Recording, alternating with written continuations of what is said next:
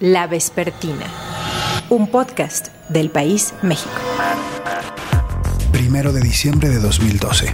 Jesús Zambrano, presidente del PRD. Estamos ante la conclusión de un sexenio que significó una tragedia para el país. Ninguna de las promesas que se hicieron durante la campaña de Felipe Calderón se cumplieron. Hoy inicia otro encabezado por Enrique Peña Nieto al frente de un partido al que conocemos muy bien, con fuerzas contra las que hemos luchado durante décadas para democratizar el país y para llevar a nuestra patria a niveles superiores de desarrollo, de mejor calidad de vida de la gente. Jesús Zambrano es un histórico de la izquierda mexicana y de las campañas electorales en nuestro país. Y hoy es un protagonista de la alianza opositora que pretende arrebatar a Andrés Manuel López Obrador la Cámara de Diputados Federal el líder del Partido de la Revolución Democrática conversa en la vespertina sobre el acuerdo del PRD, su partido, con el PAN y el PRI para formar en la legislatura que surja del 6 de junio una coalición legislativa, un contrapeso anudado para contrarrestar el poder del presidente de la República. Porque si no se quita la mayoría a AMLO, dice enfático Zambrano, México enfrenta el riesgo de la instalación de una dictadura. Sí, dictadura. Es el término que utiliza el periodista y no duda en defenderlo.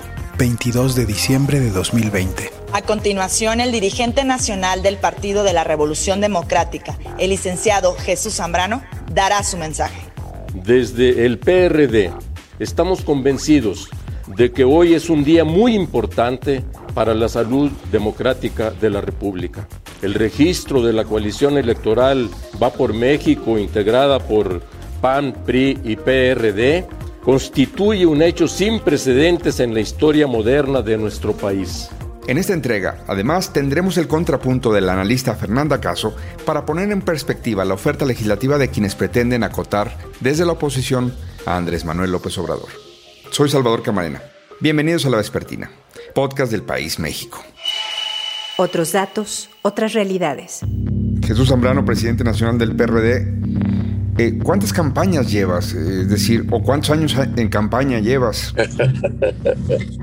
no, pues mira, yo te diría claramente que son centenares de campañas en las que he estado participando, la mayoría de ellas, eh, salvo dos, en las que yo fui protagonista, pues he estado coordinando campañas eh, para gobernador en varios estados de la República, en Hidalgo, en 2010 cuando fuimos en alianza por primera vez con el PAN, con Xochitl Galvez a la cabeza, luego en cuatro elecciones eh, para gobernador en eh, Michoacán, desde Lázaro Cárdenas, eh, que ganamos, después con Leonel Godoy ahora en Morena, luego en las dos de Silvano, la primera que perdió, luego en la que ganó, en el medio me fui de coordinador a la candidatura de Ángela Aguirre en eh, Guerrero en 2000, que fue 11, y luego pues eh, acompañando, Salvador,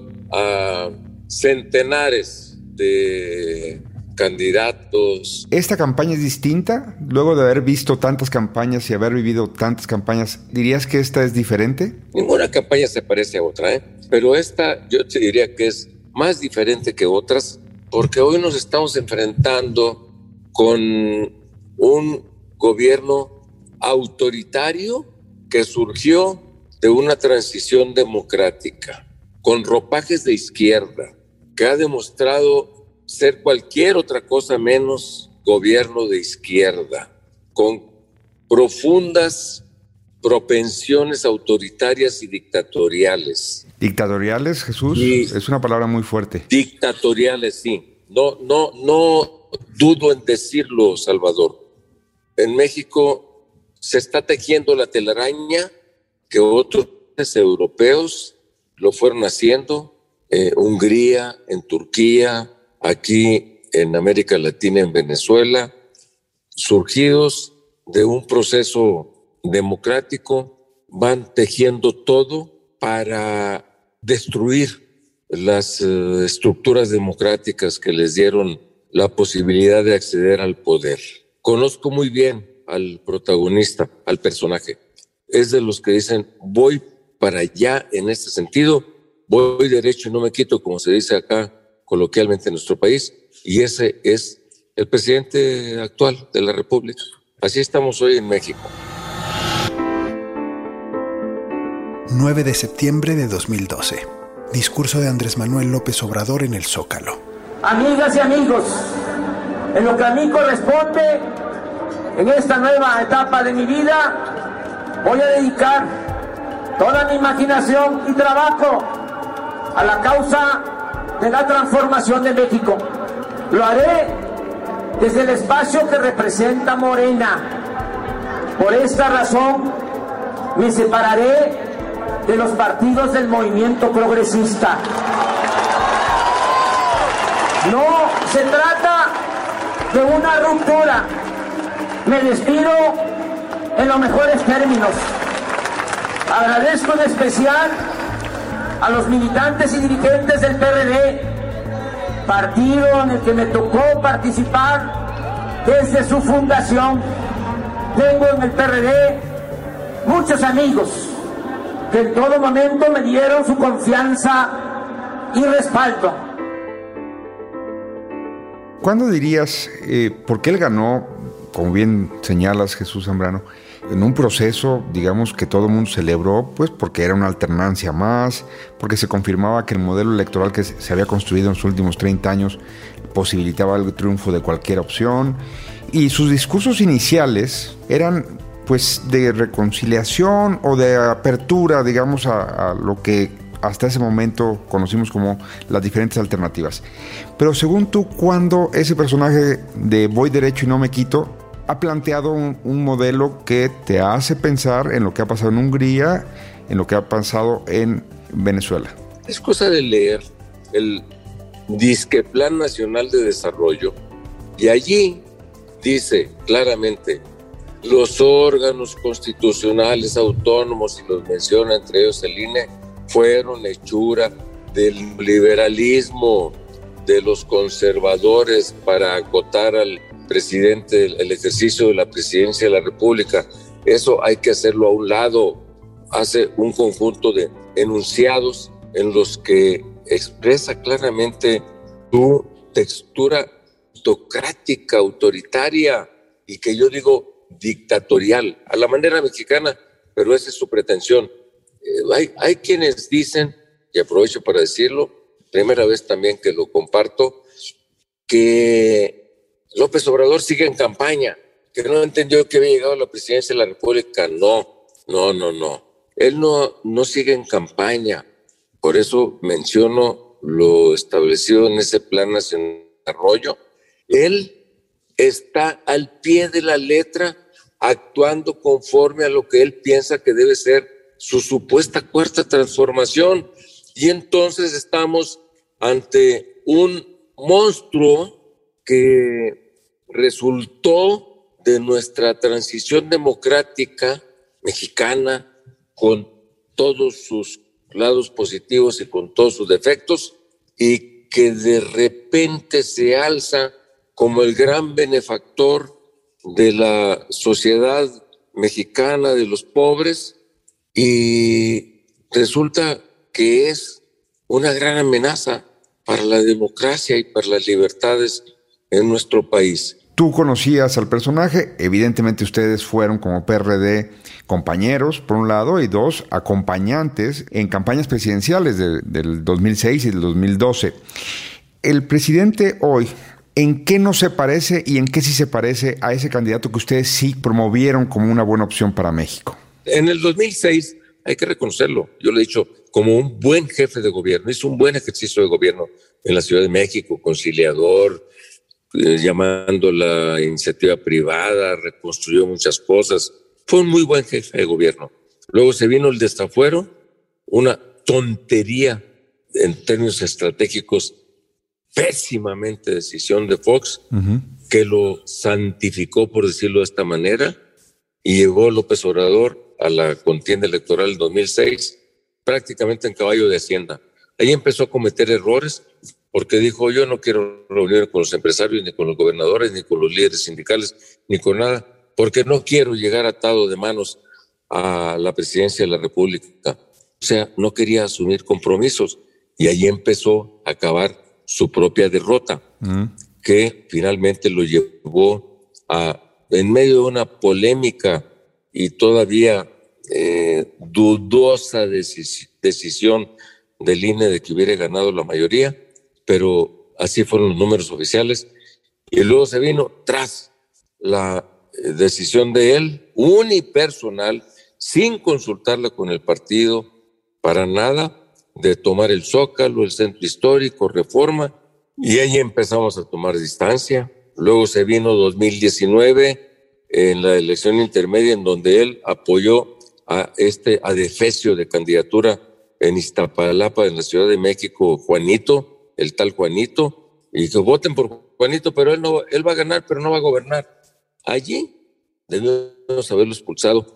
No lo hicimos por una serie de cosas, pero no, no sucedió. En, para 2012, para la presidencial, nosotros le apostábamos a ir con el que era entonces jefe de gobierno de la Ciudad de México, en, ese entonces Marcelo Ebrard, que lo veíamos como un posible individuo de corte socialdemócrata, etcétera. Y cuando López Obrador le dijo, yo voy a hacer, y si yo no voy, no soy candidato del PRD de una coalición, voy a buscar ser el candidato del PTO de quien sea. Ahí tú sabes, Marcelo. Y Marcelo se dobló, se le doblaron las corvas, como se dice coloquialmente. Se hizo un lado y no tuvimos de otra en el PRD más que ir otra vez con López Obrador. Después de las elecciones que perdió con un margen mucho más amplio que el 2006.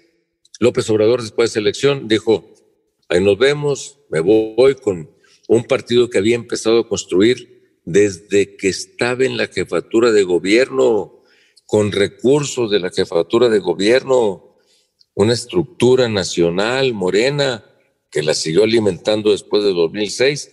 Y en 2012 me dijo, yo era presidente del PRD en ese entonces, me dijo, voy a buscar la legalización formal de Morena, pues quería un partido que él manejara sin ningún contrapeso interno, como si los tenía en el PRD, particularmente con nosotros o frente a nosotros, y ya decidió formar Morena desde entonces. Estoy hablándote de finales de julio del 2012, no tengo ningún contacto personal con él. Y entonces, pues quedó muy claro que era un personaje con esas propensiones autoritarias, autocráticas, que le gusta a él solito tomar las decisiones y no consultarlas con nadie. En el nuevo esfuerzo político que ustedes están llevando a cabo desde el PRD, pero aliados con el PRI y con el PAN, señalaron que esta coalición también será una coalición legislativa. ¿Crees que llega el mensaje al electorado oportunamente? ¿No es un poco tarde, a menos de dos semanas de la elección, hacer este decálogo de, compromisos que van a establecer para ser un grupo que va a actuar en coalición también en, San Lázaro? La ciudadanía, Salvador, está hoy mucho más atenta que nunca.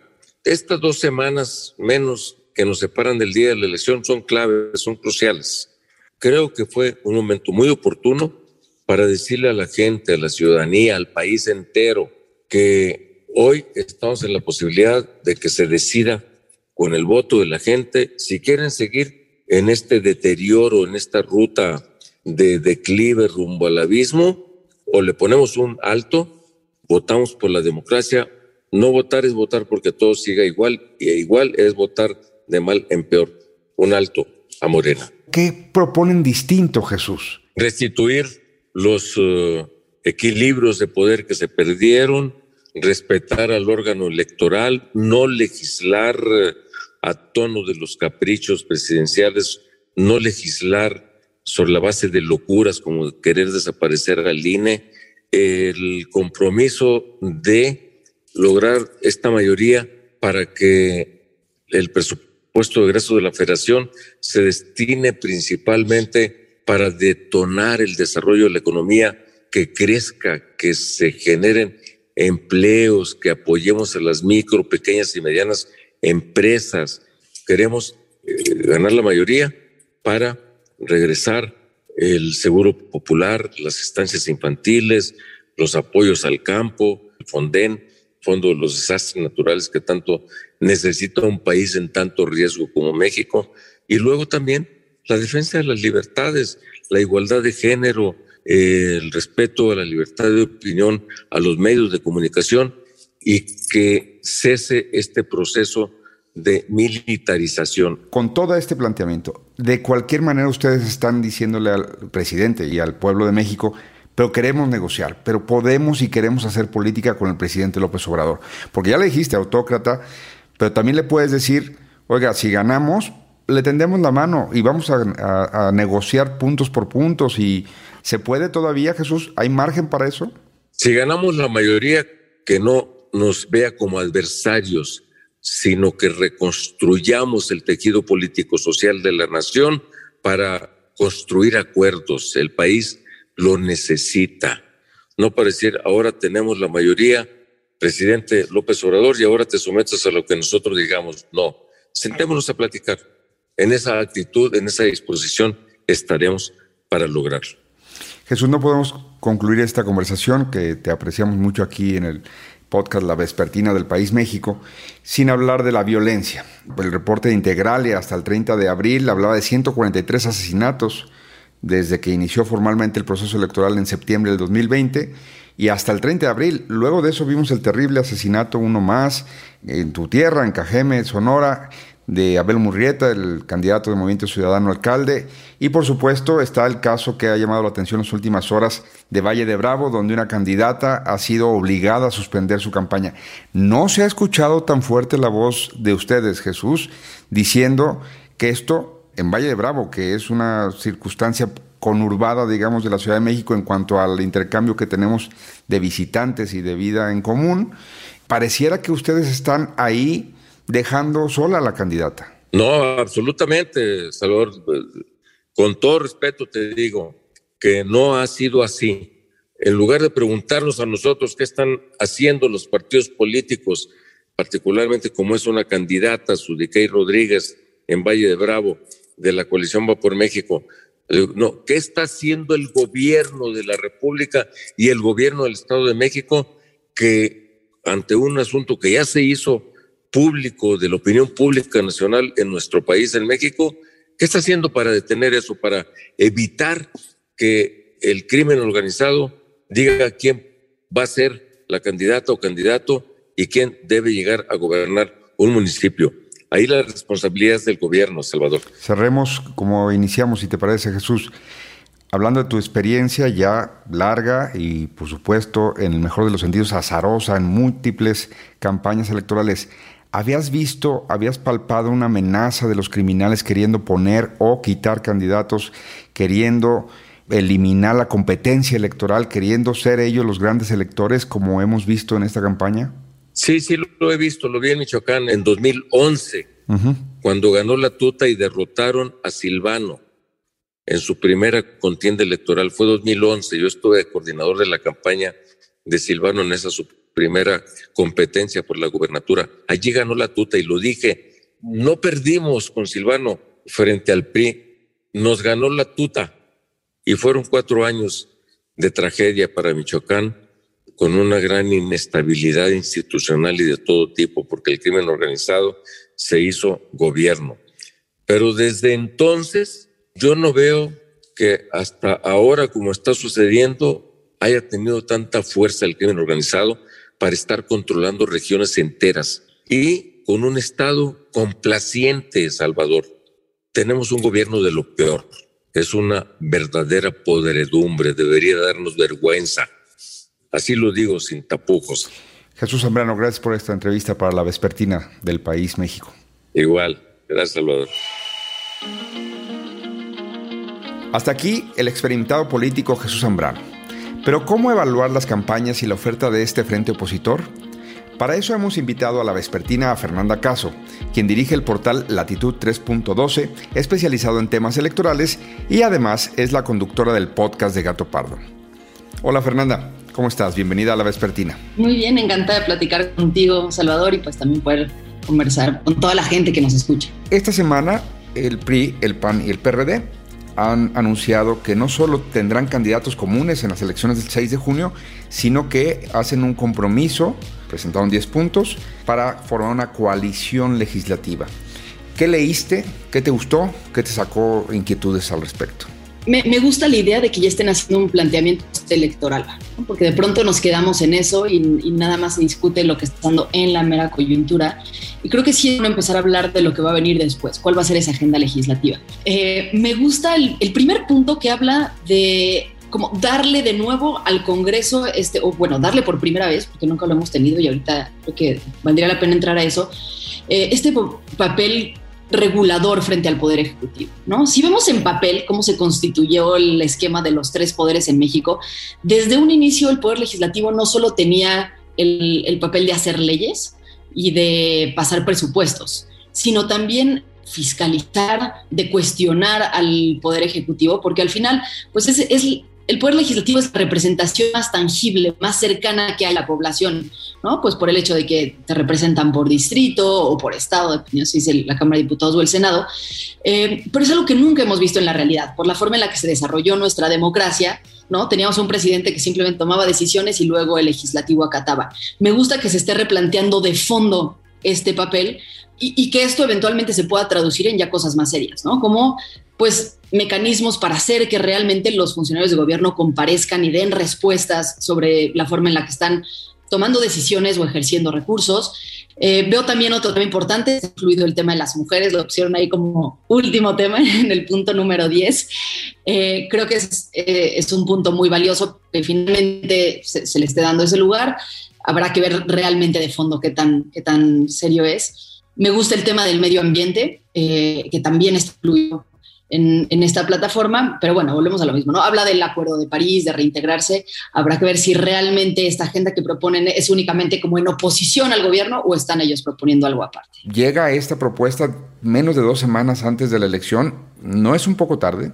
Mira, yo creo que sí, sí es tarde, aunque realmente pensemos que la gente se mete en las elecciones, es decir, el grueso de la población empieza a ver temas electorales ya cerca de la elección, ¿no? En las dos, tres semanas previas y, e incluso muchos toman la decisión de por quién votar una vez que están en la casilla frente a la boleta. Vamos a pensar que queda más equilibrado pues las fuerzas dentro de la, de la Cámara de Diputados. ¿Ves espacio, tanto en la oposición, después de todo lo que ha dicho la oposición, y del gobierno, después de todo lo que dice cada mañana el presidente López Obrador, ¿ves un espacio para la política? ¿Ves un espacio o qué Cámara esperas? Corremos el riesgo de tener una una Cámara de Diputados absolutamente congelada en la que simplemente por mostrar las posiciones hacia afuera no se llegue a ningún acuerdo. Ahora, ¿qué veo? Pues que el Ejecutivo siempre va a tener mucha presión para, para, impulsar una agenda, ¿no? Hay muchas iniciativas que necesita pasar, hay muchas cosas que también están detenidas de las cosas que le interesan y de su lado va a tener que negociar necesariamente va a tener que hacer concesiones para pasar su agenda. ¿Qué me gustaría ver? Pues algo más similar a lo que vimos en el Senado durante estos años, ¿no? Donde pues, en la Cámara de Diputados las cosas pasaban así ciegamente y ya en el Senado era donde se le hacían los ajustes, donde la oposición metía eh, eh, modificaciones a las leyes que la acercaban más a, la agenda o incluso detenían algunos temas. Me hubiera gustado verlo más, ¿no? ¿no? voy a decir que el Senado lo haya hecho de manera extraordinaria, pero creo que en la Cámara de Diputados podremos ver algo mucho más cercano a eso, ojalá, ¿no? Eso creo que sería lo ideal, no solo para digamos, para sentirnos representados quienes no comulgamos con algunas de las posiciones del gobierno, sino también pues para el país. La, función deliberativa consiste en eso. ¿Tú crees que esta coalición legislativa que recién se anunció va a durar? Híjole, no sé, yo, yo tiendo a desconfiar por principios del PRI siempre. Se habló muchísimo de cómo el presidente que hoy, está, hoy dirige el partido llegó con impulso, con apoyo de gobernadores cercanos a Morena, del propio presidente. Y durante esta legislatura hubo muchas votaciones extrañas, ¿no? En donde pues no, no, se manifestó esta gran oposición que de pronto sí vemos en los spots o en los discursos públicos. Entonces, ¿qué creo que yo que va a definir si la alianza se mantiene o no? Eh, los posibles candidatos presidenciales rumbo al 2024. Si se empieza a perfilar que puede haber una alianza rumbo al, próximo gobierno, creo que entonces hay incentivos para mantenerse juntos y para poder hacer una agenda común los partidos de oposición frente a los partidos frente al de Morena. Si se empieza a vislumbrar que en realidad van a ser opositores entre ellos y que cada uno tendrá su propio candidato, veo menos incentivos en ese caso para que para que se mantengan juntos. Entonces, probablemente veremos un primer año en el que sí actúen como coalición y a partir de eso pues se, se definirá en función de lo que pase en el 24 La violencia en esta campaña, ¿cómo la calificas tú? ¿Cómo la evalúas? ¿Qué tanto va a impactar en quién resulte ganador, quién resulte integrándose a la Cámara de Diputados? A lo mejor llegan a la Cámara de Diputados gente que si los criminales no los hubieran apoyado o despejado el camino a la mala, no hubieran llegado a ser, comillas, representantes populares, comillas. Es un escándalo. Es probablemente el tema más importante de estas elecciones y me parece que no, es, no se está hablando suficiente. Tal vez porque ya tenemos la violencia tan normalizada y nada más vemos cómo los números van subiendo y subiendo. Lo decía la, reportaba la, consultora Elect, que para principios de mayo, es decir, todavía falta un mes de campaña, ya iban 79 víctimas que eran aspirantes o candidatos, ¿no? Digamos, sin contar todos estos alrededor que mencionabas que, pudieran ser miembros de los equipos de campaña. Es decir, aspirantes o candidatos que, han sido asesinados en este proceso electoral, a mí me parece gravísimo porque justo habla de, lo que menciona, ¿no? que el crimen organizado está poniendo candidatos y quitando candidatos en el país. Y a mí me preocupa no solo que haya candidatos que lleguen respaldados por el crimen organizado, sino que sean parte del crimen organizado, ya formalmente, ya ni siquiera aparentando corremos ese riesgo? Pues, pues sin duda, porque además no hay nadie realmente investigando. Yo sí creo que los partidos tienen están limitados en sus capacidades de investigación, de pronto pueden saber qué pasa con un candidato, pero si en un municipio pequeño eh, se apunta un candidato y nadie más y, todo el mundo alrededor dicen que es un empresario, que es un agricultor, pues yo sí creo que es función de la, de la fiscalía, de las fiscalías estatales hacer la investigación de los candidatos, ¿no? Las, las capacidades del INE y, y de los partidos están limitadas. No quiero quitarles la responsabilidad de manera absoluta, porque hay muchos casos en los que sí se sabe y no hacen nada, pero creo que tendría que haber un acompañamiento mucho más serio por parte de las autoridades que sí están encargadas de investigar los delitos para poder hacer estas evaluaciones. Y yo creo que no se puede hablar de democracia mientras están matando candidatos y mientras no se puede hablar de todos los temas y mientras hay personas que les da miedo competir. Eh, y esto sí es algo que, que tendría que estar en el centro del discurso público y que volviendo a la agenda de la, de la alianza, ¿no? La alianza legislativa es un tema que a mí me dejó mucho a deber. Pues que no puede ser que el país esté atravesando estos niveles de violencia y que la mención que se haga sea simplemente para vamos a redefinir y eh, las funciones del ejército. Pues no, no va por allí. Están matando a la gente afuera, hay violaciones, hay eh, robos, extorsiones todos los días tendría que ser uno de los ejes de cualquier agenda legislativa. ¿Y qué voy yo? Pues que ya los partidos no se quieren meter. Nadie quiere hablar de eso porque son temas feos, incómodos y que además hacen pensar que uno está a favor de, una estrategia ¿no? que, puede no ser rentable frente a la población.